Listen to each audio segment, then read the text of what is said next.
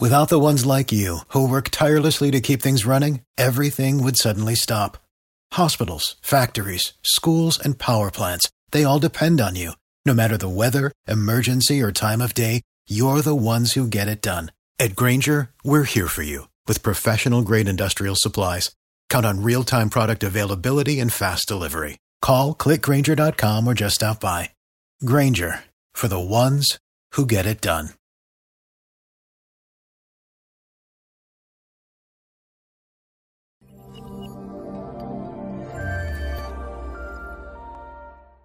Bonjour à tous et bienvenue à l'Institut des Libertés. Aujourd'hui, je suis en compagnie de Charles Gave. Mais alors, Charles euh, est venu aujourd'hui en double exemplaire parce que on, on a reçu euh, un très joli cadeau, un très joli cadeau euh, qui m'a fait beaucoup rire. Donc là, on devrait le voir correctement normalement à l'image. C'est tout simplement une bougie avec Charles Gave donc en, en Saint Charles. Euh, donc euh, que nous avons mis euh, donc, avec un très joli poème aussi envoyé sur un petit truc de bois donc vraiment un cadeau très rigolo et bah, une attention qui, qui est bienvenue et qui uh-huh. fait visiblement réagir le DAF dans son coin donc bah merci, merci beaucoup, beaucoup. pour euh, pour ce cadeau. Euh, n'hésitez pas à nous envoyer d'autres trucs euh, marrants. Il y a quelques mois, on avait envoyé aussi un un coussin, un, panier ouais pour pour le chien. Il, est dessus d'ailleurs. Il est dessus à l'heure actuelle, tout à fait. Il, s'y est fait, même si au départ c'était pas pas évident, mais au final Bon, voilà, c'est son petit coin. Alors on peut tout à fait nous acheter et pour pas cher. Hein. Voilà, on n'a pas du tout besoin en fait de l'argent américain ou de l'argent chinois ou. non, faut juste nous acheter avec des, des cadeaux euh, un peu cons. euh, il est pas con, il est génial celui-là. oui, il est très et franchement il est, il est vraiment rigolo. Je sais pas comment il y a pensé mais vraiment en, plus plutôt plutôt bien fait le, le, le montage le montage photo donc euh, vraiment euh, génial. Et ça vient du Lot d'après ce que je vois. C'est à côté de c'est ça. C'est un c'est un auditeur qui apparemment euh, a un hôtel qui qui qui vient du Lot. Donc bah merci beaucoup. Et n'hésitez pas donc à nous envoyer d'autres cadeaux très inventifs comme celui-là. Euh, pour commencer cette émission, euh, je voulais parler d'un, d'un, pays que je connais très mal, qui s'appelle le Venezuela, qui est un pays euh, très apprécié par quelqu'un comme Mélenchon, notamment, parce qu'on y pratique ce qu'on appelle le, le, socialisme bolivarien. Donc c'est un socialisme un peu à la sauce sud-américaine. Euh, et alors pourquoi je voulais parler de ça? Parce que j'ai vu un truc euh, très drôle euh, cette semaine, c'est que euh, dans le coefficient de, de, Gini, ce qui est censé euh, normalement mesurer, mesurer les, les, inégalités, voilà, c'est un coefficient d'inégalité dans, dans, dans, un pays. C'était un économiste italien du 19e. Voilà. Ça remonte loin. Et en fait, le Venezuela, malgré son socialisme, a le coefficient de Gini. Attendez, je vous arrête tout de suite. Ouais. C'est à cause de ce socialisme, c'est pas malgré ça. Oui. ne nous trompons pas. Oui, c'est vrai, c'est vrai. Il faut pas, faut pas dire que le socialisme amènerait en quoi que ce soit la moindre justice sociale. Oui, c'est vrai. Je, Il faut, faut faire attention les mots. Malgré, on va dire dans l'idée, c'est-à-dire malgré l'objectif euh, de, de, du Venezuela, eh bien, euh, comme comme d'habitude dans le socialisme on, on, va en fait on atteint l'extrême inverse. Tous égaux dans la pauvreté. Voilà et euh, sauf les chefs. Sauf les chefs et donc bah ce pays est quand même euh, le pays avec le coefficient de Gini donc le plus élevé de tout le continent américain. Donc euh, au-dessus des États-Unis qui est justement vu plutôt comme un pays libéral où on peut faire ce qu'on veut, on peut être entrepreneur, etc. Eh bien en fait il y a plus d'inégalités au Venezuela qu'aux États-Unis et le Venezuela est quand même un pays pauvre. Euh, donc comment vous expliquez ça, vous qui êtes un fin connaisseur justement de, de, du socialisme? Et est-ce que vous pensez d'ailleurs que un jour, euh, parce que c'est quand même euh, un truc assez répandu en Amérique du Sud, est-ce que un jour on aura quand même une Amérique du Sud développée et libérale? Bah, vous en avez eu déjà un certain nombre pour répondre à la deuxième partie de votre question. Dans le temps, vous avez eu des périodes libérales au Brésil, en Chili, au Mexique. Il y a eu des moments, mais personne n'est arrivé aux excès de, de, bêtises comme le Venezuela. Donc euh, il faut se souvenir toujours de ce que disait Churchill. Il disait le, le capitalisme répartit la richesse inégalement et le, socialisme répartit la pauvreté euh, inégalement aussi, mais simplement pour ceux qui ont la matraque.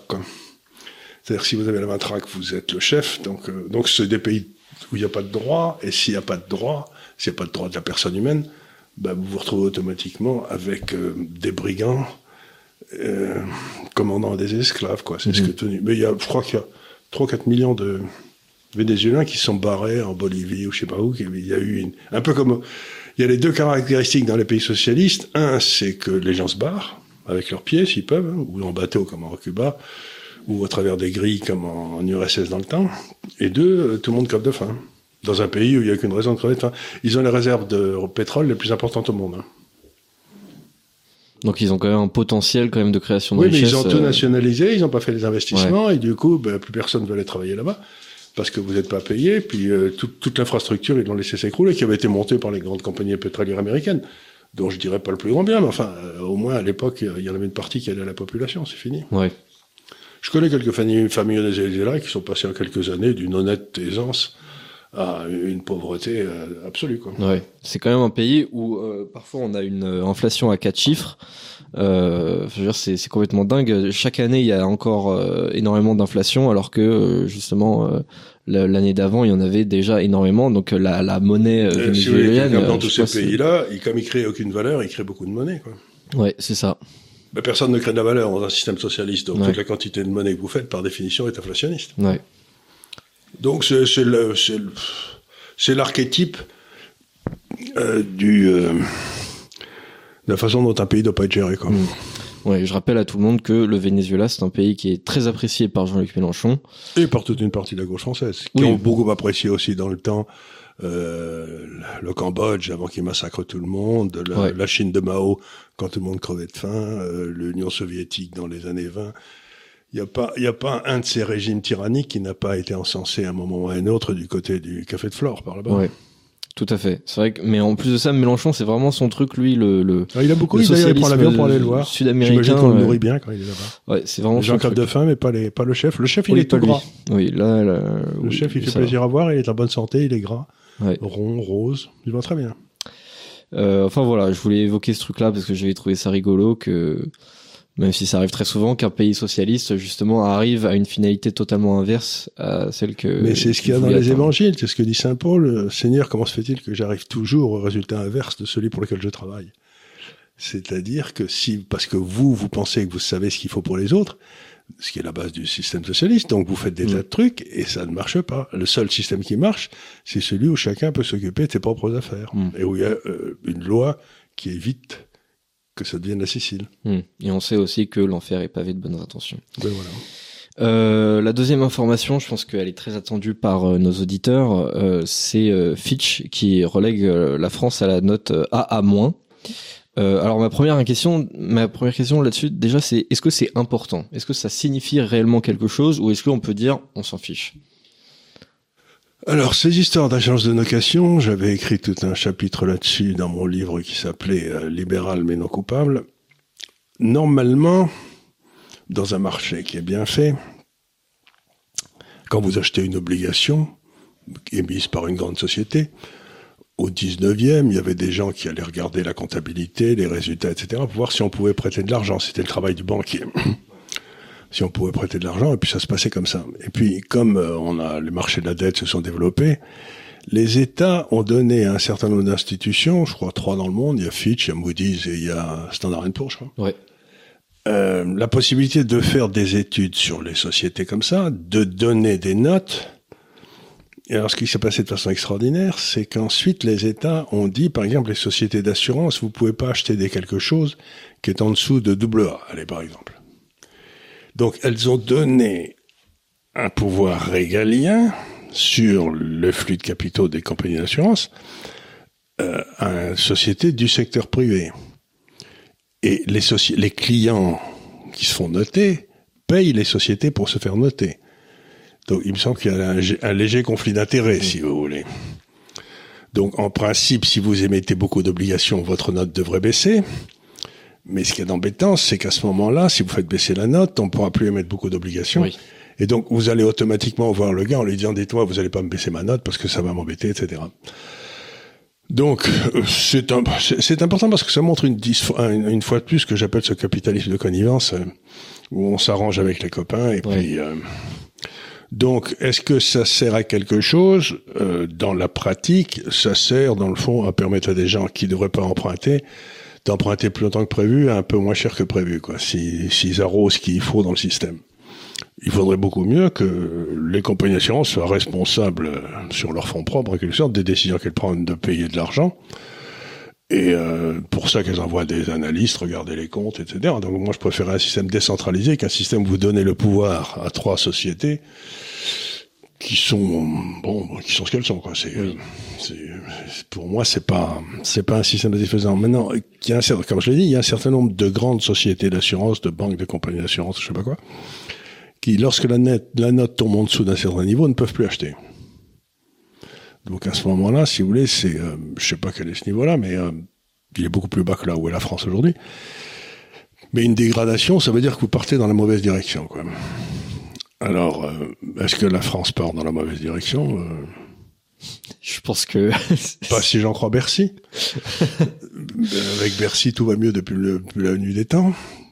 le jour où on fermera Bercy, si vous voulez, je crois qu'à ce moment-là, la notation de la France remontera à triple A tout de suite parce que c'est euh, c'est quand même eux qui foutent la France en l'air depuis 50 ans, tous ces braves inspecteurs des finances. Mais je voudrais dire quelque chose sur la situation euh, de la dette française, parce que c'est ça dont il s'agit. Oui, c'est surtout de ça dont, il s'agit. C'est euh, en grosse partie sur ça que, que justifie sa décision Fitch de, de, voilà. de baisser Alors la ils disent qu'il y a eu des troubles sociaux en France. Bon, ça c'est l'explication qui veut rien dire. Ouais. Mais ce qui prouve quand même que le, le consentement à l'impôt, qui est la base d'une démocratie, commence à, on est un petit peu malade en France. Les gens commencent à dire ouais, ça va bien. Euh, qu'est-ce que vous faites de mon fric Vous savez, où va le pognon C'est le vieux cri de guerre, quoi. Mm. Mais la deuxième chose, c'est que je regarde des comptes de la France. Alors il se passe un phénomène extraordinaire. Il y a, 10, il y a 20 ans, par exemple, notre dette était à peu près le tiers de ce qu'elle est aujourd'hui, mettons au début des années 2000. Ouais.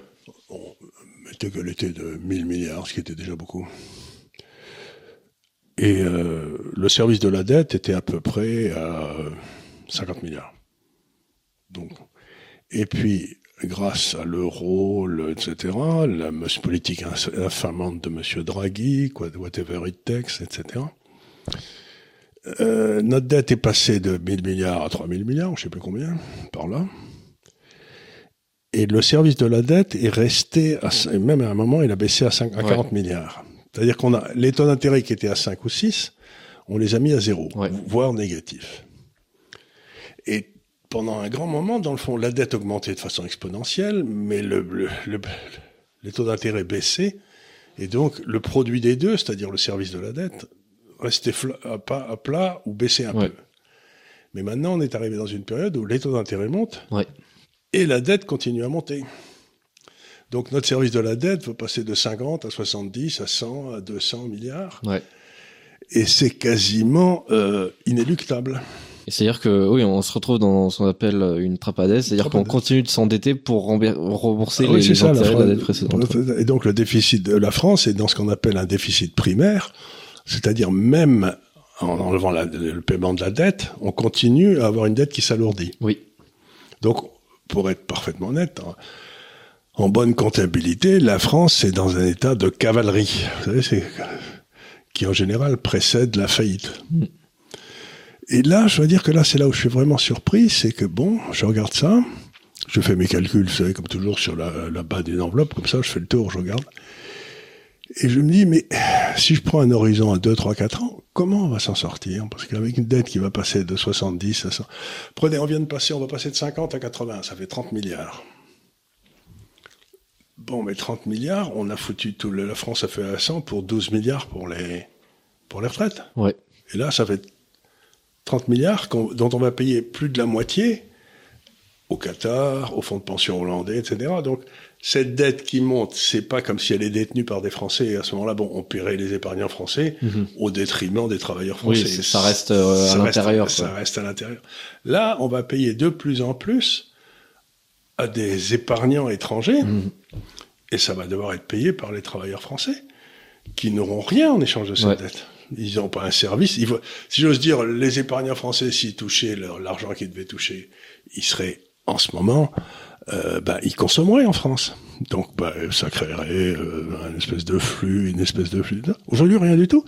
Donc ça va être une perte sèche. Donc on va avoir une baisse de notre PIB, accompagnée d'une hausse de la dette. Et j'ai pas la moindre idée dont on sort de ce coup-là. J'ai pas la moindre idée. Mm. Je, je sais pas.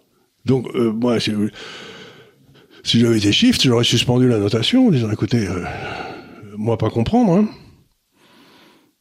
Mais c'est un- mais ce qui est intéressant, c'est que deux de ces agences de notation sont contrôlées par des autorités américaines, enfin des institutions Ouais. américaines, et l'une Fitch est, contrôlée par euh, la- l'Adré de la Charrière, là, qui est le financier français. Mm. Donc c'est intéressant de voir que la première qui sonne l'alarme de ces trois sociétés de notation internationale, c'est celle qui est détenue par un Français. Oui, c'est vrai. Donc, il sait peut-être que les choses que les Et- Américains savent pas. hein. Et ça veut dire que visiblement euh, à Bercy, on n'a pas, on n'a pas payé cette agence de notation, ou pas suffisamment justement pour euh, les motiver à Ou- garder la ou note. on l'a à- on l'a à- payé depuis un certain temps, mais ils trouvent que maintenant euh, leur réputation est en jeu et qu'il faut peut-être plus. euh, euh, vous savez, c'est ce que disait Talleyrand. Il disait toujours, moi, je suis, je suis tout à fait d'accord pour me vendre, euh, pour pour être corrompu par euh, les gens euh, à condition qui me demandent de faire ce que j'aurais fait de toute façon. Donc. Euh, donc ben là, c'est peut-être que maintenant, euh, Fitch se dit maintenant, j'ai le choix entre ma réputation ou euh, ou mon patriotisme. Mais c'est pas du patriotisme, c'est simplement aider, aider, aider des crapules à continuer à faire du mal. Donc c'est pas, ça, c'est pas du patriotisme. Oui, non, c'est pas du tout du patriotisme. Que- euh, maintenir, on va dire, l'idée que la France serait forte alors qu'elle ne l'est pas, c'est pas du tout du patriotisme. Au c'est- contraire, c'est c'est- grotesque. C'est Au contraire, vaut mieux essayer de précipiter la chute pour dire bon, euh, c'est ça va être fini une bonne fois pour toutes. Ouais, vaut Et mieux. on, on repart un bon un bon coup euh, plutôt que de nous maintenir dans une lente euh, descente qui n'en Bah, finit c'est plus. vaut mieux la fin de l'horreur, comme disent les Allemands. Ouais, c'est ça, parce qu'à chaque fois, en fait, on va avoir euh, à ce rythme-là, on va juste avoir euh, une, euh, Une- dégradation de la note tous les cinq ans et Oh, euh, ça, sera bah, ça va d'abord être, euh, ça, maintenant, ça a été tous les cinq ans, puis ça va être tous les trois ans, puis tous les ans, puis tous les ans, puis tous les six mois. ça, ça, je me rappelle justement quand je devais avoir peut-être 12-13 ans, quelque chose comme Mmh. ça, quand on est passé, euh, quand on a eu euh, la chute du triple A, euh, Ouais. c'était, c'était quelque chose d'énorme déjà, je me souviens. Enfin bon, et donc euh, justement euh, l'exposé des motifs, euh, c'est euh, d'une part alors le coût des dépenses indexées qui est supérieur à la réduction des dépenses de lutte contre l'inflation, programme de stabilité financière non crédible basé sur des prévisions de croissance plus plus, la dette publique qui est plus double de la moyenne de la notation AA quand même. euh, donc Donc, ils ont déjà été important. très indulgents. Ils ont déjà été très indulgents. Ils nous ont laissé longtemps dans une catégorie dans laquelle euh, on devait, à laquelle on, On a devait joué pas en division 1 alors qu'on devait en jouer en, en division 3. Voilà, c'est c'est- comme si euh, ouais, euh, vous jouez en Ligue 1 mais vous êtes 18e du tableau quoi. Oui, oui, c'est ça. c'est pas trop ce qu'on imagine. Donc en fait, vous jouez euh, euh, vous êtes un bon division 2 mais enfin vous êtes un mauvais division 1 quoi. Euh, et puis évidemment la forte charge de la dette euh, donc dont la hausse est quasi entièrement due aux obligations assimilables du trésor et qui est aussi largement au-dessus de la moyenne double A. Et euh, aussi, il cite la hausse de 66% du spread France-Allemagne aussi. Euh, Bah, ça, c'est un signe, euh, j'en ai souvent parlé ici, c'est quand le spread commence à monter, ça veut dire que les gens euh, commencent à dire, bon, ben, j'ai le choix entre la dette française et la dette allemande, ben, il faut que la France paye de plus en plus pour que je puisse, que j'achète pas la dette allemande. Donc, Ouais, bah oui. d'habitude, c'était 10 points de base, vous voyez, on en est déjà à 60, je sais pas combien. Ouais, c'est ça. C'est effrayant. Donc on, va tout droit, on va tout droit dans le trou, mais ça, peut- ça a l'air de, le, le ministre des Finances publie des romans, c'est bien. Oui. Ce que je trouvais absolument mais hilarant, c'est que justement Quand est-ce qu'il a trouvé le temps? Bruno Le Maire nous, nous sort son bouquin Oui. avec cette fameuse page, euh, je pense que tout le monde a, a vu sur euh, sur euh, ses activités euh, d'étudiant euh, sur son temps libre. Euh, et le lendemain vient cette annonce de la chute Ça, au double A moins. Ça a dû être relié, les, deux- les, les types de fiches ont dû, fiches ont dû Ouais, je, je pense qu'en fait ils avaient prévu de sortir la notation euh, un de ces quatre, mais ils savaient pas encore quand. Puis l'autre, il a sorti son bouquin, ils se sont dit bon allez, c'est bon, on la sort aujourd'hui. Voilà. Il y en a plein le cul quoi. Enfin bon. donc euh, voilà pour Il faut cette, savoir euh, aussi qu'il se passe quelque chose sur ces agences. J'ai des amis qui ont travaillé dans ces agences, donc je les connais un peu de l'intérieur, enfin pas vraiment, mais ce qui se passe, c'est que les gens qui sont au conseil de ces agences, donc les, les, les- au conseil d'administration, euh, peuvent littéralement être poursuivis euh, à titre individuel au cas où il y aurait eu des des, des trucs douteux, quoi. De la corruption, quoi. De la corruption. Ouais. Et ou des fautes professionnelles, ou j'en sais rien. Donc, euh, il y a, ils ont de plus en plus de mal à trouver des gens pour euh, Ah oui. pour être conseil parce que vous devez, vous devez travailler comme un fou. Il y a des espèces de calculs auxquels vous comprenez rien. Et ensuite, on vous euh, on peut vous, vous attaquer personnellement. Donc, euh, le- l'enthousiasme est, est assez restreint là-dessus. Ouais, ça m'étonne pas. Enfin après sur euh, quand même quand on voit le- justement l'exposé des motifs, euh, on se dit qu'on n'a pas forcément besoin d'agences de notation pour voir à peu près comment se situe la France. Bien sûr. Et on sait que la France, enfin ça se voit comme le nez au milieu de la figure, vit au-dessus de ses moyens. On n'arrête pas de s'endetter. Enfin, je veux dire, c'est évidemment c'est pas forcément le, le le le meilleur cheval en Europe euh, actuellement. Euh, Ron DeSantis est en difficulté. Tiens, On change totalement de, de sujet. Ron Ron DeSantis, c'est le DeSantis- gouverneur de Floride qu'on oppose souvent à Trump. Voilà. Euh, qui donc euh, s'était plutôt sorti renforcé quand même des dernières élections Mhm. des, des, des midterms, puisque euh, de son côté il avait été glorieusement réélu en Floride, c'était quand même assez hallucinant. Et de l'autre côté, les candidats qui étaient beaucoup plus trumpistes euh, avaient eu des mauvais, des mauvais résultats, euh, même dans des États qui étaient assez prometteurs comme l'Arizona justement. Mhm. Euh, sauf que euh, depuis ces derniers mois, euh, Trump quand même il fait des il fait des meetings. euh, Il y a son histoire avec la justice euh, qui fait qu'il ressort énormément dans l'actualité. Et puis de l'autre côté, euh, Ron DeSantis, alors il fait des trucs très bien en Floride. Euh, contre voilà contre Disney contre les, les les associations LGBT qui qui viennent dans les écoles il a fait là il, Il, vient interdit de ça. Il vient de, de, de, de faire passer un, un texte justement euh, aussi sur l'immixtion des, des ce qu'on appelle les critères ESG, qui selon moi est une sorte de perversion du capitalisme. On va on va en parler un peu.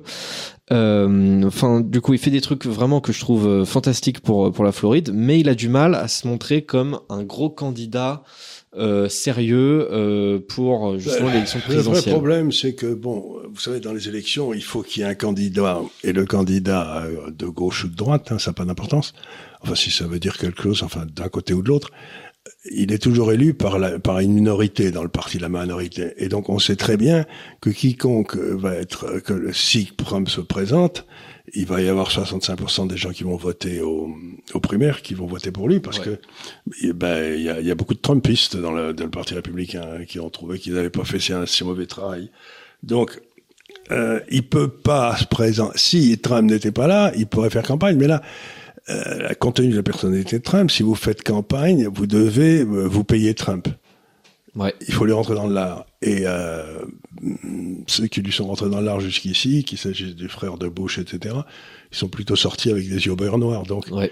il se dit peut-être, je, je vais voir s'il y va vraiment.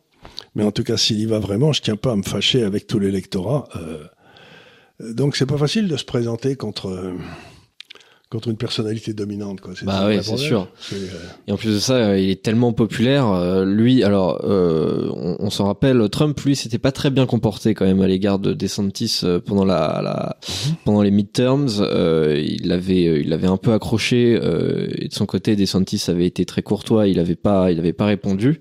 Euh, mais c'est sûr que les républicains permettront beaucoup plus facilement à Trump de s'en prendre à DeSantis que à DeSantis de s'en prendre à Trump. Oui, il y a ça. Et puis ensuite, euh, imaginons que DeSantis s'en prenne à Trump, et puis qu'ensuite euh, Trump lui demande de devenir le vice-président ou j'en sais rien. euh, donc à ce moment-là, ça, ça fait un peu désordre. Donc il est difficile. L'une des bases de la politique, c'est qu'en principe, euh, ce que la droite ne fait jamais en France d'ailleurs, mais on tire pas sur son propre camp, quoi. Ouais. Et donc, je crois que DeSantis a bien compris ça. Il veut pas tirer sur son camp, qui est aujourd'hui représenté par Trump, et demain on verra par qui. Mais donc, ce que, ce que ça veut dire, à mon avis, c'est simplement que DeSantis a fait l'analyse que Trump serait le candidat, et qu'il y avait, voilà, c'est tout. Oui. Je pense C'est que pas la peine. C'est quand même un voilà, il est pas il est pas très vieux DeSantis, il est plutôt jeune, euh, surtout par rapport euh, à Trump et qu'il se dit peut-être que à la limite bon, je tente le coup sans forcer non plus, sans sans je, je essayer suis même pas de... certain qu'il va y aller. Et bah justement, il est il est en difficulté parce que bah comme euh, comme toute campagne et surtout aux États-Unis, il a besoin d'investisseurs pour sa campagne, de donateurs. Euh, et justement, bah vu que ses potentiels donateurs euh, voient quand même que Trump se maintient très bien, ils se disent bah je vais peut-être pas donner mon argent à un mec qui va perdre avant même de de- d'être euh, Voilà. Donc, à la campagne. Donc c'est-à-dire que le, cette élection va, la prochaine élection va sans doute être encore une élection si Trump se présente, ce qui me semble tout à fait. Il a dit qu'il se présentait d'ailleurs. Oui. Enfin, s'il est là, euh, ça va être une élection encore euh, pour ou contre Trump, quoi. Ça Ouais. va pas être une élection pour ceci ou pour cela, ça va être les gens qui aiment Trump contre les gens qui aiment pas Trump. quoi. Ouais. Et là, faudra vraiment pas hésiter dès le début à ce que tous les relais possibles euh, en fassent un maximum sur les affaires que Biden euh, a aux fesses, parce que là justement, j'ai vu, je crois que c'était dans le Washington Post, euh, qui est donc plutôt un journal de gauche, euh, un peu Ah sur oui, euh, dire, oui. un peu sur la même ligne que le New York Times, quoi, voire euh, même peut-être un peu plus à gauche parfois, euh, qui justement parlait de ces affaires avec le fils Biden. Et je trouvais ça intéressant parce que je me dis si Ça devient si difficile de pas en ces- parler. Bah oui, si Ça même ces médias-là n'en parlent pas. Euh, il y a une affaire qui est sortie aujourd'hui qu'il y aurait eu des preuves au département de la justice que Biden avait touché de l'argent pour je ne sais quel euh, arrangement qu'il avait fait quand il était vice-président, mais personnellement. Ouais, Et donc il y a un des grands sénateurs euh, ou représentants, je crois que c'est un sénateur euh, républicain qui a demandé à avoir accès au dossier qui pour l'instant était soigneusement enterré au département de la justice. Ouais. Ce qui prouve encore une fois de plus que le département de la justice, comme j'ai souvent dit ici, il a été capturé dans les années euh, Obama par l'administration Obama et que c'est extraordinaire de voir que toutes les affaires qui touchent de près ou de loin les républicains sont instruites immédiatement et que toutes les affaires qui euh, touchent à Biden, elles disparaissent dans un, dans un silence assourdissant. Ouais. C'est extraordinaire. Et pas qu'à Biden, à tous les tous les tous les classiques du parti euh, oui, du parti démocrate. Donc on voit très bien ce qu'on constate aussi un petit peu en France. Euh, vous avez Fillon qui est poursuivi et dégommé en 15 minutes, et puis euh, Macron qui a des, des dossiers aux fesses absolument incroyables à cause de Alstom, ce que Marlex a prouvé. Bon, ça fait cinq ans que le dossier attend chez le premier président, qui, Ouais, ouais. qui n'a- qui ne voit pas du, de, de, de, de raison de se presser. Quoi. Ouais. on n'en verra jamais la on, voit, on voit un vrai problème aujourd'hui un petit peu dans tout ce qui est euh, justice. Non, Ouais, bien sûr.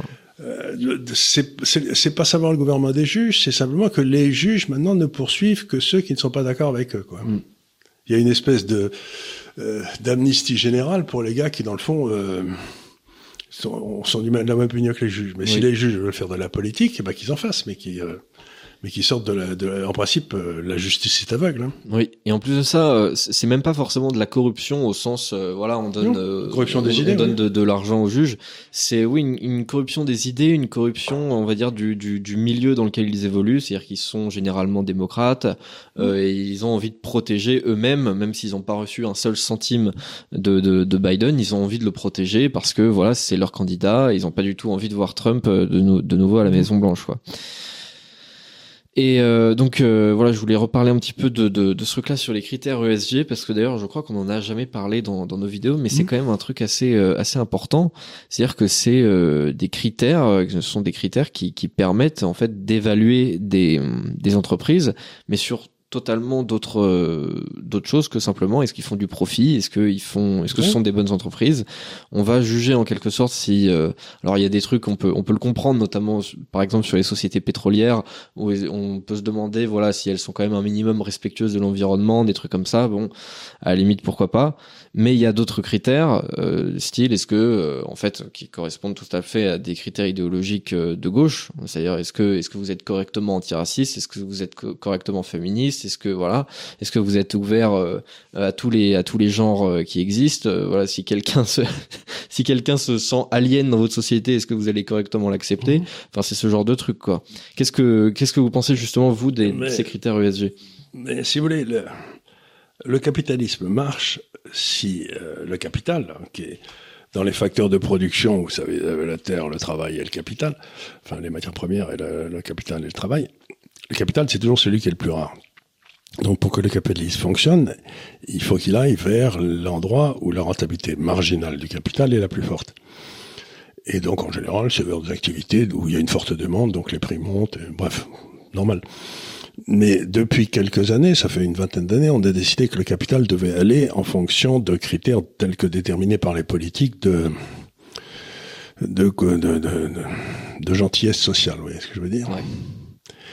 Et euh, ça a souvent été essayé dans l'histoire. On va euh, donner du capital, euh, euh, comme euh, Lysenko, là, si vous voulez, qui expliquait qu'il y, y, avait, il y avait une biologie de marxiste et une biologie qui n'était pas. Donc euh, lui, il a reçu plein de fric. C'était C'était de la connerie, son truc, Lysenko. Donc aujourd'hui, on a le capital qui est, qui est investi en fonction de critères magiques et plus scientifiques. Et ben une société magique, ça se pète toujours la gueule sur la réalité, quoi. C'est malheureusement ce qui lui arrive à chaque fois. Et c'est ce qui nous va nous arriver. Moi, je viens d'écrire quelques articles sur ce qui, passe, ce qui va se passer euh, dans, la, dans le couloir nord-sud de l'Inde, ou euh, entre l'Inde et la Russie, ou euh, en Inde, ou en, Asie, etc. Et je peux vous assurer que dans tous ces pays-là, pays-là, ils en ont vraiment rien à cirer des ESG. Mais alors rien. Hmm. Ça leur est complètement égal parce que ce qui ce qui compte, c'est que s'ils font pas monter leur euh, niveau de vie, leur consommation d'énergie, donc fossile beaucoup. S'ils font pas monter ça, ils vont avoir 25 millions de morts l'année prochaine. Et, puis, 25 millions l'année d'après, 25 millions. Il y a des conséquences très concrètes. Quoi. Il y a des conséquences. On les voit mourir. Les gens dans les champs, on les voit en Inde ou n'importe où. Donc euh, ils disent vous êtes gentils. Alors nous, on m'explique qu'il faut faire ça parce que dans, on va éviter 50 millions de morts dans 50 ans. Mais eux, ils disent attendez une seconde, nous c'est pas dans 50 ans, c'est l'année prochaine qu'on en a 25. Et, en plus, on n'est même pas certain que tout ça, ça existe. Je vous en donne un exemple qui m'a laissé pantois, c'est que j'ai lu, je, l'ai vu, que le, le GIEC, le machin des Nations Unies, a sorti une courbe de température depuis, euh, je sais pas, 1000 ans ou je sais pas quoi. Or, au Moyen Âge, il y a une période qu'on appelait l'optimum, qui a duré à peu près 350 ans, mhm. où la température était de 2 à 3 supérieure à ce qu'elle est aujourd'hui. C'est-à-dire qu'on avait... toutes les périodes d'augmentation de la température ont été une augmentation de la civilisation. Toutes les périodes de destruction ont été des périodes de froid. Donc on, on y montre. Et là, dans ce truc-là, ils l'ont effacé. C'est-à-dire qu'ils ont dit, ces 350 ans que tous les climatologues reconnaissent, hein, euh, parce qu'elle est visible partout, dans les arbres, partout, ils l'ont enlevé pour montrer que ça ne cessait de monter depuis le début de l'âge industriel et que donc on était au-dessus de là où on n'avait jamais été dans l'histoire. Mais c'est pas vrai du tout, on avait été beaucoup plus élevé il y a 700 ans. Donc il y a des tentatives pour justifier ces ESG de fraude scientifique. C'est-à-dire qu'on vous explique que euh, vous n'avez pas bien compris et que ce que vous avez lu avant. Donc, une fois de plus, on retrouve mon ennemi de toujours, le mensonge. Oui. C'est-à-dire que ces gens-là mentent pour arriver à leur fin. Mais je sais pas quelle est leur fin, c'est, euh, de nous faire tous mourir de faim, j'ai l'impression, mais oui, ça s'écrit pas pareil. Hein. mais voilà, donc je regarde ça, je me dis, mais on est vraiment rentré dans une dans une euh, dans une civilisation du mensonge, de la veulerie, de de on va foutre la trouille aux gens comme ça ils vont tous se coucher parce que c'est une des on va tous mourir free, euh, free dans 50 ans Bon, ça me touche pas des mois, je serai plus là. Mais euh, on va tous mourir grillés, là. C'est une des peurs qu'on nous a poussées. Il y a eu le Covid, il y a eu... Euh, enfin, maintenant. Et maintenant, je vous signale que la prochaine des grandes peurs, ça va être le l'intelligence artificielle. Oui. Donc, ils sont en train d'essayer de nous foutre la trouille. Et, et toujours, toujours, la solution, c'est qu'il y ait quelqu'un qui contrôle ça. Oui. Et ce quelqu'un, c'est eux c'est 10% de la population qui sont des ordures. même pas 10%, c'est 0,01% à peine. Donc je sais pas exactement, mais c'est le c'est la la confluence entre les Gafa et les gouvernements qui contrôlent. Donc on voit très bien que ils nous ils essaient de foutre la trouille à la population pour arriver à une société de contrôle dont eux seront aux manettes. Hmm. Donc tout ça c'est du pipeau, mais ça fait partie de cette euh, de cette dérive vers le mensonge dont nous souffrons depuis 30 ans. Quoi. Ouais, c'est, la liberté, vous, la, vérité vous libérera, disait le Christ.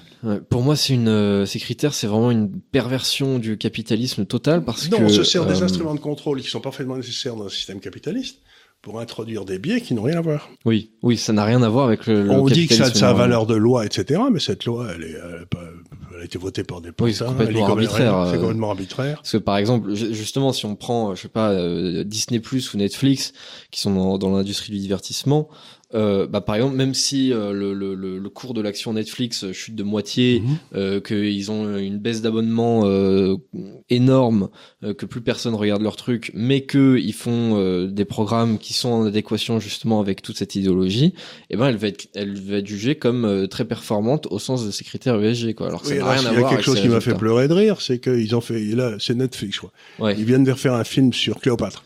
C'est même pas un film, c'est euh, une, vocation de documentaire même. Oui, documentaire. Et euh, ils ont décidé que l'actrice qui devait jouer devait être noire. Parce qu'il y a toute une série de gens qui disent que les anciens Égyptiens étaient noirs. L'embêtant, c'est que Cléopâtre, elle n'était pas du tout noire, puisqu'elle était grecque. Vous savez que Napoléon, euh, je vais dire Alexandre, avait deux principaux généraux. Il y en avait un qui s'appelait Ptolémée, qui a donné toutes les dynasties d'Égypte. Donc, c'était la descendante d'un d'un compagnon d'Alexandre. Je crois, je crois que les autres s'appelaient les Séleucides, ceux qui ont été en Perse. Oui.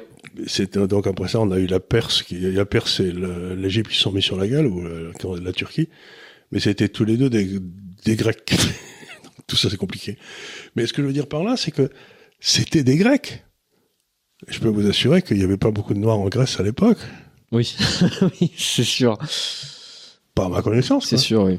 Et d'ailleurs, les, les, les, Égyptiens, euh, parce que eux, ils sont dit euh, Netflix, euh, bah, on, on, leur fera les pieds à ces, à ces salles blancs qui tiennent à être représentés dans, dans l'histoire. Sauf que le problème, c'est qu'ils n'ont pas eu que des problèmes avec les blancs, ils ont eu des problèmes en fait avec les Égyptiens, qui eux vivent très mal le fait d'être, d'avoir leur ancienne Cléopâtre qui est, qui est représentée par une noire. Et d'ailleurs, je, je sais plus, c'est il y a, y a, un ministère où je, je sais plus euh, faudrait que je me, je me renseigne euh, mais j'avais vu un truc passer une instance officielle justement de l'Égypte euh, qui avait tranché euh, en mode non non Cléopâtre elle était pas noire elle était à la limite elle était peut-être métisse entre on va dire Afrique du Nord et justement macédonienne.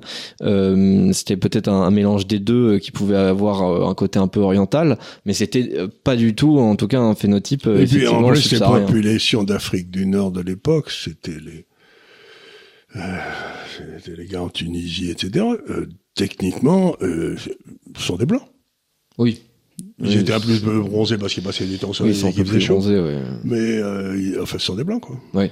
Il y avait, il y avait il y avait des gars qui arrivaient du sud, du Soudan, etc., qui étaient, il y a même eu peut-être quelques dynasties qui étaient noires en Égypte. Mais enfin, je veux dire, euh, donc c'est cette espèce de reconstruction de l'histoire, donc euh, ça me rappelle un petit peu les photos, si vous voulez, euh, des grandes années communistes, parce que vous aviez le bureau qui se réunissait, on le voyait au moment du défilé, vous savez, il y avait toutes les photos des gars. Puis on avait un qu'on envoyait en Sibérie ou qu'on envoyait euh, sous terre là, et vous le voyez d'un seul coup, il disparaissait de la photo sur le... et puis de la photo sur laquelle il avait été avant. Dans les livres d'histoire, il s'en allait, puis il s'en allait, puis à la fin il restait plus que Staline quoi. Ouais. Et donc c'est des mensonges historiques absolument incroyables quoi. Hmm. Je me demande à qui ça profite, qui croit à ces bêtises? Je sais bah euh, mine de rien euh, le, le, comment dire le narratif euh, très euh, afrocentriste est, est, assez assez puissant en Afrique et de toute manière ça ne sert à rien euh, de lui dire enfin de d'essayer de, répondre non. historiquement parce que de toute manière il part du postulat que l'histoire a été trafiquée. Donc si vous lui répondez avec de l'histoire, de toute manière, il va vous dire oui, mais vos sources, elles sont trafiquées à la base. Donc ça sert pas vraiment à quelque chose c'est c'est c'est un mythe euh, c'est comme un mythe fondateur un peu euh, donc euh, voilà, ils sont ils sont dans l'idée qu'ils ils ont ils ont créé une civilisation très avancée il y a très longtemps et que il y a une espèce de complot qui a fait que on les a on les a remis à l'âge de pierre. Bon, je saurais pas trop comment on aurait fait parce que du coup c'est compliqué si eux étaient dans une civilisation très avancée et nous non. Bah, du coup, c'est comment vous avez fait pour vous faire avoir? Euh, mais enfin bon, c'est c'est un truc très populaire. Enfin bref, on s'éloigne. Ça revient à la même chose que de, vous êtes un homme ou vous êtes une femme, c'est-à-dire qu'il faut pas dire quelque chose qui fait de la peine à l'autre. Donc ça, fait, ça, fait, de la peine à certains Africains qu'on leur dise que ben les Égyptiens n'étaient pas noirs. Bon, ben, ça me fait une peine folle. Mais la réalité, c'est qu'il y a une réalité et que ouais. où ils étaient noirs ou ils étaient pas noirs. C'est euh, c'est comme de dire où vous êtes né homme ou vous êtes né femme. Quoi. Tout, tout ça, c'est une espèce de refus de la réalité. On se réfugie dans des rêves et euh, les ESG font partie de ces rêves. Hmm. Voilà, donc euh, par exemple, au, sens de, des critères ESG, ce, ce, documentaire, même s'il est regardé par personne, eh bien, il va être jugé comme positif par ces critères. Parce qu'il y avait, des, il y avait l'acclusion d'un, voilà. de quelqu'un, d'un, d'une, d'une actrice de couleur. Bon, trop bien. Voilà. Euh, et donc justement, bah pourquoi j'en parlais, c'est parce que Ron DeSantis a fait euh, a fait voter une loi en Floride pour euh, empêcher euh, autant que possible. Alors je sais pas comment ça va se faire dans la pratique parce que c'est quand même un truc quasiment mondial, mais mais pour essayer de d'empêcher l'émission de, de, de ces critères justement dans les entreprises en Floride. alors j'ai un gros sujet que je voulais évoquer parce que j'ai vu un, j'ai vu passer un article cette semaine euh, qui posait une question intéressante, c'est-à-dire euh, est-ce que euh, une révolution, au sens où on l'entend habituellement, c'est-à-dire une révolution qui matériellement fait chuter un régime par la rébellion d'une population suffisante, d'une part suffisante de la population, est-ce que une révolution comme ça est possible dans un pays aussi développé que la France, malgré tous ces affres dont nous avons parlé auparavant? Euh, donc c'est une question très générique et euh, je vais évoquer un petit peu les, les, arguments au fil de la discussion. Mais de manière euh, générale comme ça, qu'est-ce que vous, est-ce, que vous pensez qu'effectivement une révolution est possible dans un pays comme, comme ben, Si vous voulez, si je regarde les révolutions en France, qu'est-ce que ça veut dire révolution hein? Ça veut dire que vous faites un tour, vous faites un tour complet comme ça et que vous revenez à l'endroit où vous étiez au départ. Oui, c'est ce que ça veut dire euh, en principe. Ouais. En principe. Donc les révolutions en France, en général, c'est que vous révoltez contre ceci, contre cela, et qu'à la fin vous avez les mêmes au pouvoir. Quoi.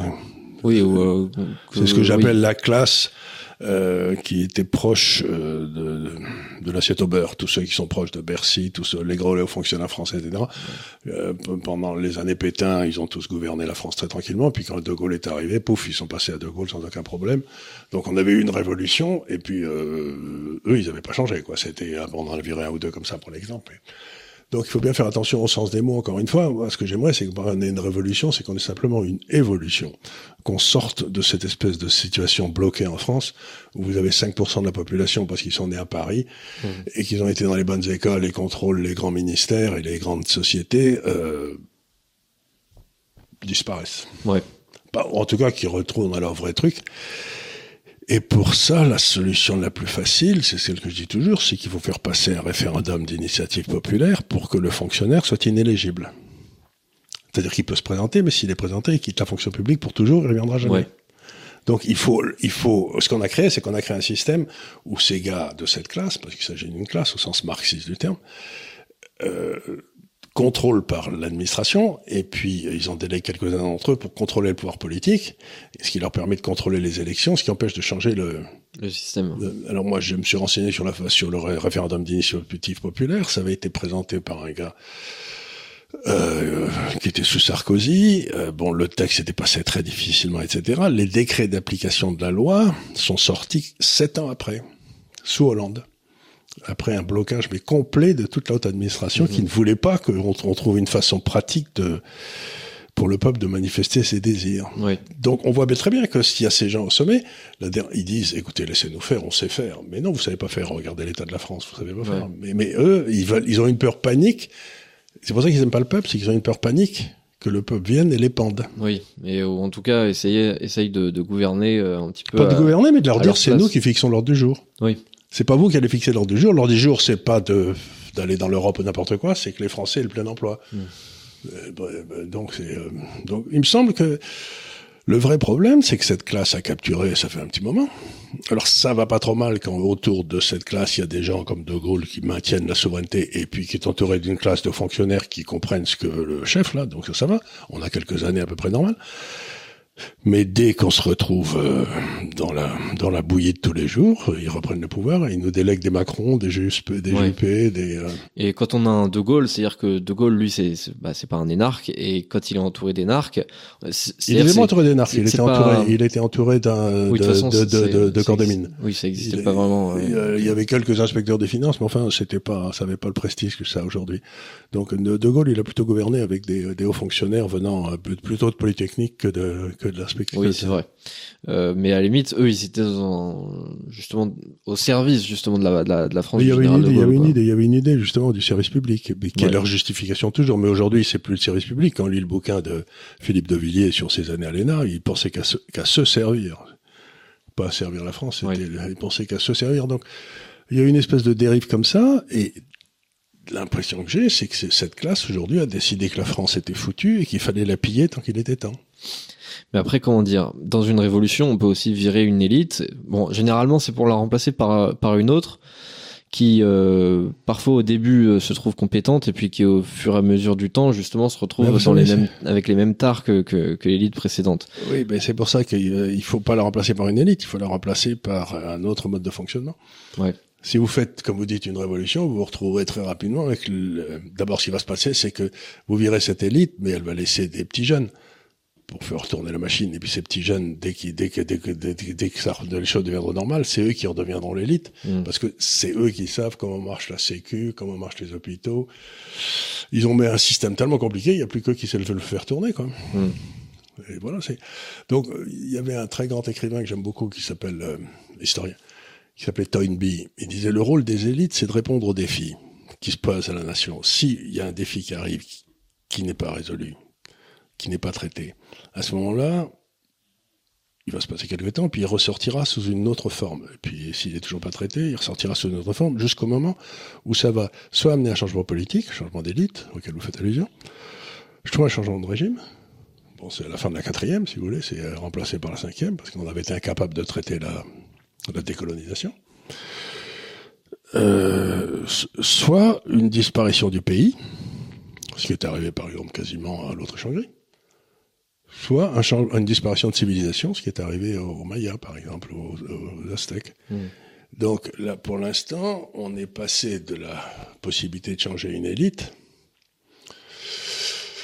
Ah, il n'est pas exclu que la France, dans sa forme actuelle, disparaisse. Ouais. Et il ne traite toujours pas les problèmes. Hein. Oui, c'est vrai. Après, le même problème revient sans arrêt.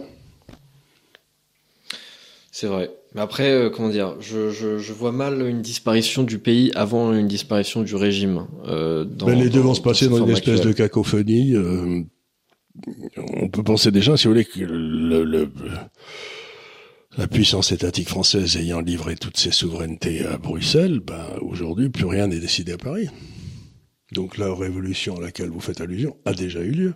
On a déjà abandonné toutes nos souverainetés.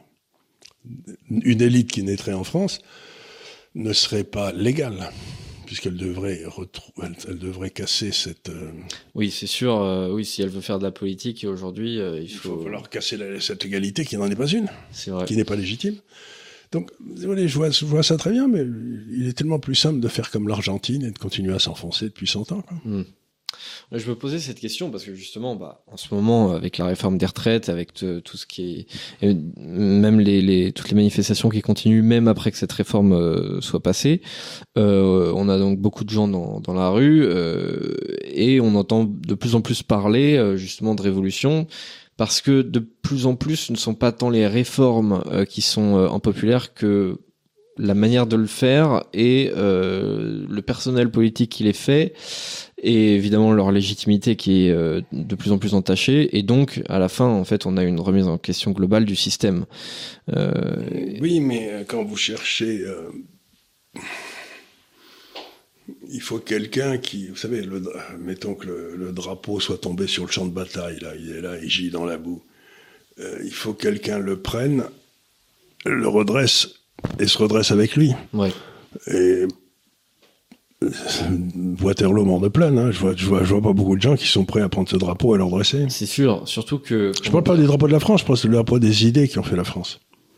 Oui, c'est vrai parce que euh, justement cette, enfin euh, les gens qui sont en manif aujourd'hui, c'est quand même beaucoup euh, de la gauche et de l'extrême gauche.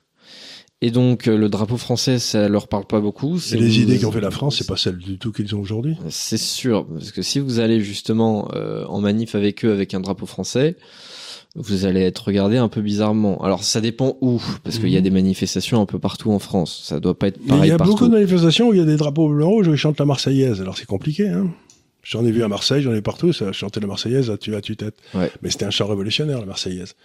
C'est la vieille histoire qui est vraie d'ailleurs, que c'était celui qui avait composé la Marseillaise, comment il s'appelait euh, Rouget de Lille. Rouget de Lille, oui. Rouget de Lille, qui était en 1830, euh, qui était arrivé à dîner chez des amis pendant le début de la Révolution de 1830, où on a viré. Il, a, il disait, oulala, ses amis, pour dîner, hein, oulala, ça va très très mal, il chante la Marseillaise. Celui qui l'avait créé. mais il avait très très peur. Ouais. Des gars qui chantaient la Marseillaise dans la rue, quoi. Ouais, on peut comprendre, oui. Bah, c'est quand même un chant, euh, ah, dans, dans on, le veut faire verbe. couler, on, faire couler le sang des autres, hein. Dans, dans, dans le verbe. C'est un chant- c'est un chant de guerre, hein. C'est le chant le plus, plus énervé que je connaisse, hein. Euh, franchement. euh, Ouais, faire couler le sang des autres, de, qu'un sang impur abreuve nos sillons, c'est, Mm. euh, Mais donc les, c'est- les, les arguments de cette, euh, cet article que j'avais vu, euh, que je trouve très intéressant, euh, donc dans, dans le sur le, le, le site euh, Rage, euh, je mettrai peut-être dans la description si, si j'y pense. Donc les arguments, c'est que déjà plus un pays est riche, plus il est modéré politiquement. C'est-à-dire que plus les gens qui se situent, on va dire, euh, des, des, des, deux côtés euh, de l'échiquier politique euh, sont, sont moindres en nombre. Même si je trouve que c'est quand même de moins en moins le cas en France, où justement, bah, on voit aujourd'hui que le centrisme, en fait, euh, c'est une conjonction des deux anciens énormes partis euh, qui étaient le RPR et le PS et qui est aujourd'hui de, de, de, moins en moins populaire. Donc euh, ça, je sais pas si c'est tout à fait valable aujourd'hui en France. C'est peut-être justement un. Et ça suppose qu'on reste riche. Mais si, si on a discuté au début de cette, de cette interview là de, de, ce qui risquait de se passer sur la dette française, vous savez, si l'étranger refuse maintenant, ça fait 25 ans qu'on vit au-dessus depuis, attendez, le dernier but, Dernier excédent budgétaire, c'était en 73, et on a dû passer en déficit primaire quelque part dans les années 80 avec Mitterrand. Donc ça fait entre allez, 40 et 50 ans qu'on vit au-dessus de nos moyens. Mm. On a, et donc, une grosse partie de la consommation française, c'était de l'argent gagné, d'ailleurs, par le travail des Français, plus de l'argent emprunté. Ouais. Mais euh, ça veut dire que ça fait 40 ans qu'on vit au-dessus de nos moyens. Ouais. Et donc maintenant, on a un stock de d'argent non gagné qu'il va falloir rembourser. On ne pourra pas. Et si on ne peut pas ou si on paye mal les, nos débiteurs étrangers, ils vont cesser de nous financer notre euh, consommation. consommation. Donc automatiquement, ce qu'il y a devant nous, c'est une chute de la consommation d'un bon 20%. C'est énorme ce qui est énorme en particulier pour ceux qui sont juste à la limite et qui vont se retrouver de l'autre côté en ayant faim. Donc quand on me dit que dans un pays riche, oui, mais là en France, on n'est plus dans un pays riche. On est dans un pays qui est en voie d'appauvrissement très rapide et qui va s'accélérer. Mm. Mais c'est d'ailleurs, d'ailleurs, euh, comment dire, peut-être ce qui, euh, ce qui explique aussi euh, pourquoi euh, le pays est, je pense, de moins en moins modéré politiquement. On voit quand même euh, que on n'est plus dans un petit débat droite-gauche. Ce serait mmh. inimaginable aujourd'hui d'avoir un second tour Jospin, Chirac, où voilà, on discute tranquillement autour d'une table. On voit bien qu'aujourd'hui, les les les. C'est pour ça que je suis pas certain qu'il y aura des élections dans 3 ou 4 ans. Bah, vous n'êtes pas le seul à le penser. Vous n'êtes pas le seul à le penser. un autre de ces arguments, c'était aussi que la population est de plus en plus vieillissante et que donc euh, forcément pour faire une révolution. contre les vieux, vous? Moi, j'ai absolument rien contre les vieux. Mais pas mal, tout à fait défiler, il veut filer des coups de fourche, c'est qui veulent. Hein. Enfin, ah, il y en a quelques-uns. Hein. Ah, je, j'attends de voir. Pourquoi pas, mais j'attends de voir. Moi, je, je suis pas sûr. Sur... Je crois qu'il va, il va, falloir acheter des, des valeurs de fourche et de casseroles en, en France. Oui, euh, c'est peut-être. Euh, bah là, en ce moment, ouais, les casseroles, à mon avis, ça marche bien. Là, après, les casseroles, il y a les fourches. Euh, bah peut-être, ouais. Faudra, faudra mettre, euh, faudra indexer la, la, la, fourche en bourse. Sera, ça, va, ça, va, se vendre. Euh, et aussi, on a d'autres problèmes qui sont que, bah, justement, les jeunes qui sont censés faire la révolution, ils sont quand même beaucoup plus immatures qu'auparavant. Euh, et puis beaucoup moins connecté, on va dire, au réel, euh, avec justement le, le, le, virtuel, beaucoup moins de compétences sociales aussi, à force de communiquer par euh, par écran interposé. Il y a aussi, je pense, l'article en parle pas, je crois, mais je pense que l'influence de la pornographie est énorme aussi pour avoir un, petit contrôle des masses tranquillou. Euh, l'article aussi ne le cite pas, mais je pense que c'est hyper important euh, quand même pour euh, évaluer le potentiel rebelle d'une population. Mais on a une chute aussi sur 50 ans euh, du taux de testostérone. Oui, ça c'est partout ça. Partout chez tous les hommes. Euh, enfin, dans tous les pays civilisés. Au Danemark, c'est mesuré depuis. Ben oui, euh, ben oui. Donc, si vous voulez, encore une fois, le choix, c'est euh, allez, on va être un peu brutal, mais dire c'est l'Angleterre de Madame Thatcher, qui étant arrivée au fond donne un coup de pied et remonte, et puis on a 20 ans de l'Angleterre qui redevient ce qu'elle était, puis ça a été foutu en l'air par les autres après, mais enfin ça c'est, il fallait s'y attendre. Ou bien De Gaulle en 58, c'est un peu la même chose. Ou bien vous avez l'Argentine qui s'enfonce, euh, qui, a, qui a 100% d'inflation, qui aujourd'hui et ben, si la France n'est plus capable de donner un coup de pied, si les Français ne sont veulent rester des veaux, ben, on tire le rideau. Personne n'a dit que le reste du monde devait assurer à la France, jusqu'à la fin des temps, un niveau de vie considérable sans qu'il le mérite. Si on a décidé qu'on voulait sortir de l'histoire, arrêter de travailler, être Eh ben, oui, voilà, ça, ça nous arrivera, quoi. C'est, Ouais. euh, c'est, euh, c'est bien triste, mais il y a des choses qu'on peut diagnostiquer, qu'on peut analyser, mais il y a des choses, si le, la nation ne veut pas le faire, préfère s'endormir et périr, ben à ce moment, on aura dit, on aura fait ce qu'on aura pu, mais ça veut pas dire qu'on va gagner. Encore une fois, c'est pas parce qu'on espère gagner dans une bataille euh, qu'on va dans la bataille. C'est parce qu'on doit y aller. Et il y a les batailles les plus nobles, c'est celles où on va en sachant qu'on va perdre. Moi, ce qui me tue à dire aux gens, je, je me bats pas parce que je pense que je vais gagner. Je me bats parce que je pense que c'est honorable de se battre pour cette côte-là. Oui, c'est vrai. Mais d'ailleurs, c'est m'en fous de- enfin, je m'en fous pas de gagner, c'est essentiel, mais c'est pas pour ça que je me bats. c'est vrai que c'est totalement affligeant parce que on a euh, d'évidents problèmes avec euh, avec notre système en France. Sauf que le problème, c'est que ceux qui sortent dans la rue, c'est ceux qui réclament encore plus d'argent venant de l'État. Mais de l'argent gagner. Qui, qui réclament en fait euh, qu'on vive encore plus au-dessus de nos moyens, euh, ce qu'on fait déjà depuis 40 ans. Mhm.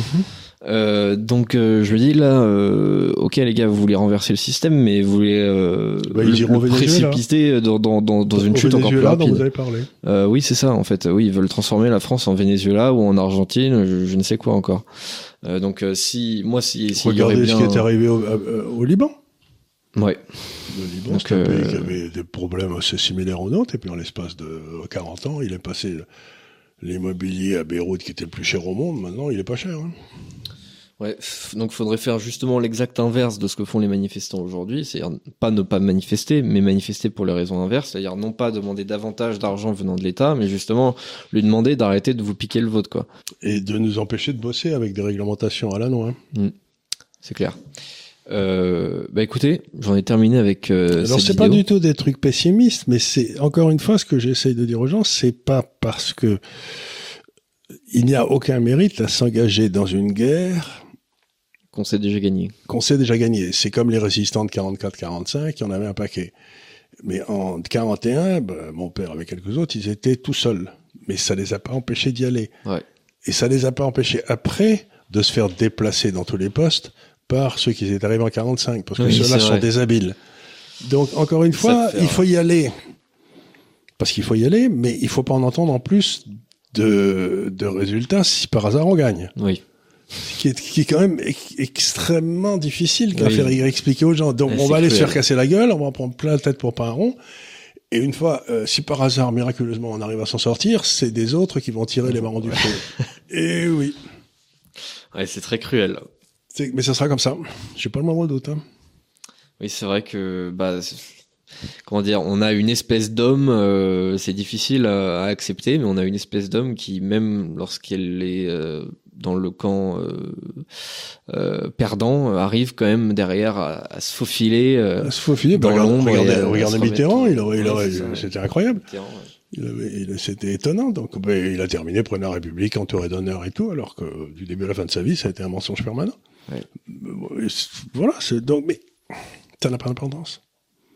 Parce que je me Non, tue à dire aux gens, ça n'a pas d'importance. d'importance? Oui, on se, on se bat pas pour le résultat de toute manière. Voilà, on se bat parce qu'il y a de la noblesse à se battre. Voilà. Et on va continuer. Donc voilà, on, on, on, reba- on rebascule un peu sur une note d'espoir euh, quelque part finalement, mais Il n'est pas nécessaire d'espérer pour entreprendre. oui, tout à fait, je suis d'accord avec ça. Voilà, et puis, puis, puis, puis le reste, vous en foutez. Ouais. Ce, que- ce que pensent les autres de votre réussite dans votre vie, etc., ça n'a pas d'importance. C'est ce que vous pensez vous de vous-même. Oui, c'est vrai, je suis, je suis d'accord avec ça. C'est là-dessus euh, que nous concluons cette, euh, cet entretien de la semaine, ce délit d'opinion. Euh, je vous rappelle, comme d'habitude, hein, déjà de vous abonner à la chaîne. On a dépassé le quart de million il y a pas longtemps, là, les 250 000, c'est bien, mais faut aller encore plus loin. Faut doubler là. Faut doubler. Euh, De toute façon, à chaque fois, euh, voilà, on va faire une exponentielle. À chaque fois, on va doubler euh, systématiquement. Euh, nous sommes, euh, enfin, ces entretiens aussi, euh, vous pouvez les écouter en podcast sur, euh, comment ça s'appelle, sur Spotify ou sur Deezer. Et euh, bah écoutez, je vous remercie pour votre attention comme d'habitude et je vous dis à très bientôt pour un nouveau délit d'opinion. N'oubliez pas de poser euh, votre question dans les commentaires aussi. Là, j'avais regardé un petit peu les commentaires, j'avais pas trop vu de questions. Euh, N'oubliez pas de poser votre question si vous êtes encore là. Et à la semaine prochaine. Merci beaucoup.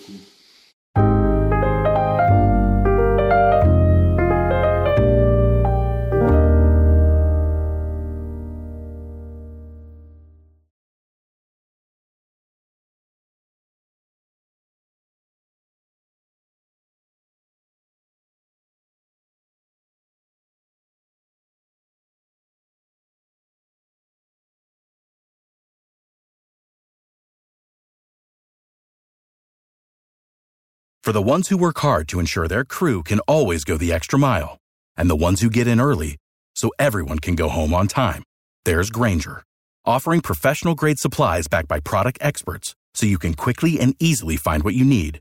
Plus, you can count on access to a committed team ready to go the extra mile for you. Call, clickgranger.com, or just stop by. Granger, for the ones who get it done.